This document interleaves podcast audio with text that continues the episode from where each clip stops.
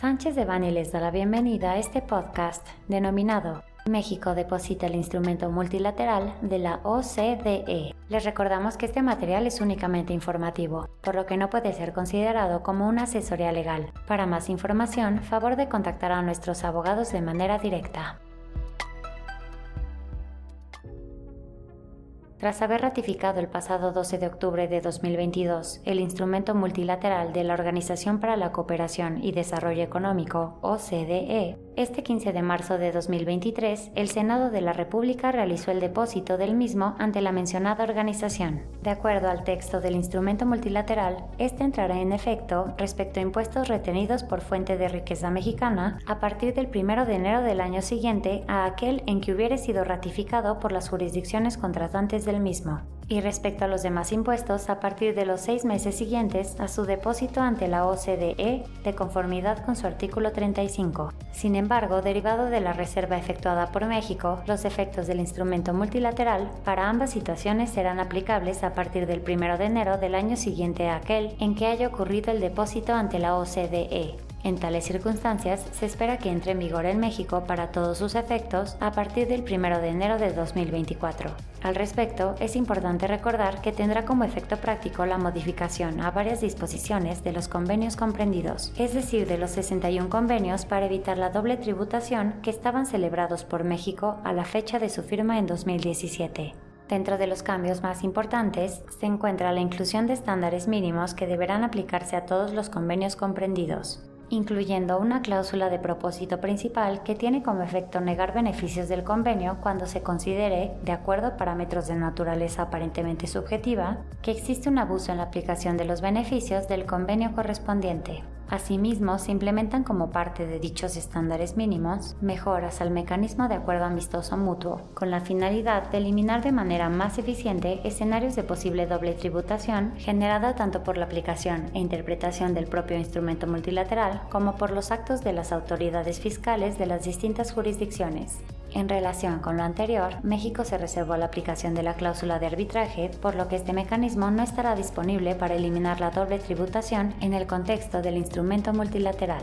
En adición a los mencionados estándares mínimos, el instrumento implementa una serie de reglas tendientes a eliminar situaciones percibidas como abusos a los convenios, conforme se observó en los diferentes reportes finales de las acciones BEPS, Base Erosion and Profit Shifting, de la OCDE, y que se enfocan, entre otras, en disposiciones relativas a evitar la evasión en la configuración de establecimientos permanentes de residentes en el extranjero, así como en disposiciones relativas a la implementación de periodos de tenencias accionarias previo a la distribución de dividendos o, en su caso, enajenación de acciones teniendo como resultado una posible limitación a los beneficios de los convenios comprendidos. En virtud de lo anterior, es importante para los grupos multinacionales con entidades mexicanas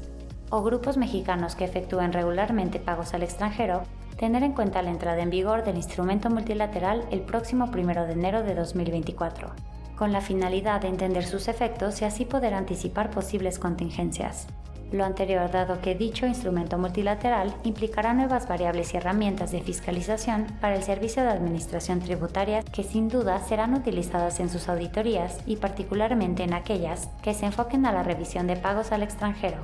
Asimismo, es importante destacar que, a diferencia de México, varios países optaron por implementar únicamente los estándares mínimos, por lo que las demás disposiciones de los convenios comprendidos se mantendrán sin modificaciones. Lo anterior implica que será necesario tener claridad en las posiciones de cada país para poder identificar qué convenios sí sufrieron modificaciones adicionales a los estándares mínimos y qué convenios limitarán sus modificaciones únicamente a dichos estándares mínimos. En el caso de países que solo incluyeron estándares mínimos, ello significaría que las disposiciones de tratados previos a la firma y entrada en vigor del instrumento multilateral seguirían en vigor, lo cual podría significar una protección adicional frente a las disposiciones BEPS incluidas en legislación doméstica. En este sentido, es de suma importancia para las sociedades mexicanas que realicen pagos al extranjero y para grupos multinacionales con presencia u operación en México evaluar cada una de las operaciones actualmente sujetas a beneficios de los convenios, para evitar la doble tributación celebrados por México con la finalidad de identificar las posibles implicaciones de continuar reclamando dichos beneficios a partir de la entrada en vigor del instrumento multilateral el próximo año.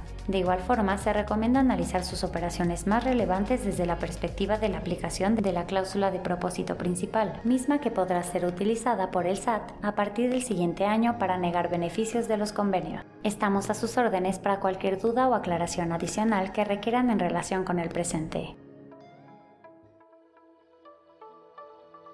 Este contenido fue preparado por Mariana Yarte Moret, Ricardo León Santa Cruz, Abel Francisco Mejía Cosenza, Guillermo Villaseñor Tadeo, Luis Antonio González Flores, Arturo Garza Matar, Pedro Ángel Palma Cruz, Giovanni Morales Ramírez, Yamile Pérez Moreno Chiapa y Paola Naranjo Llamas. Para cualquier duda o comentario sobre este material, contáctenos directamente o visite nuestra página www.sanchezdevani.com.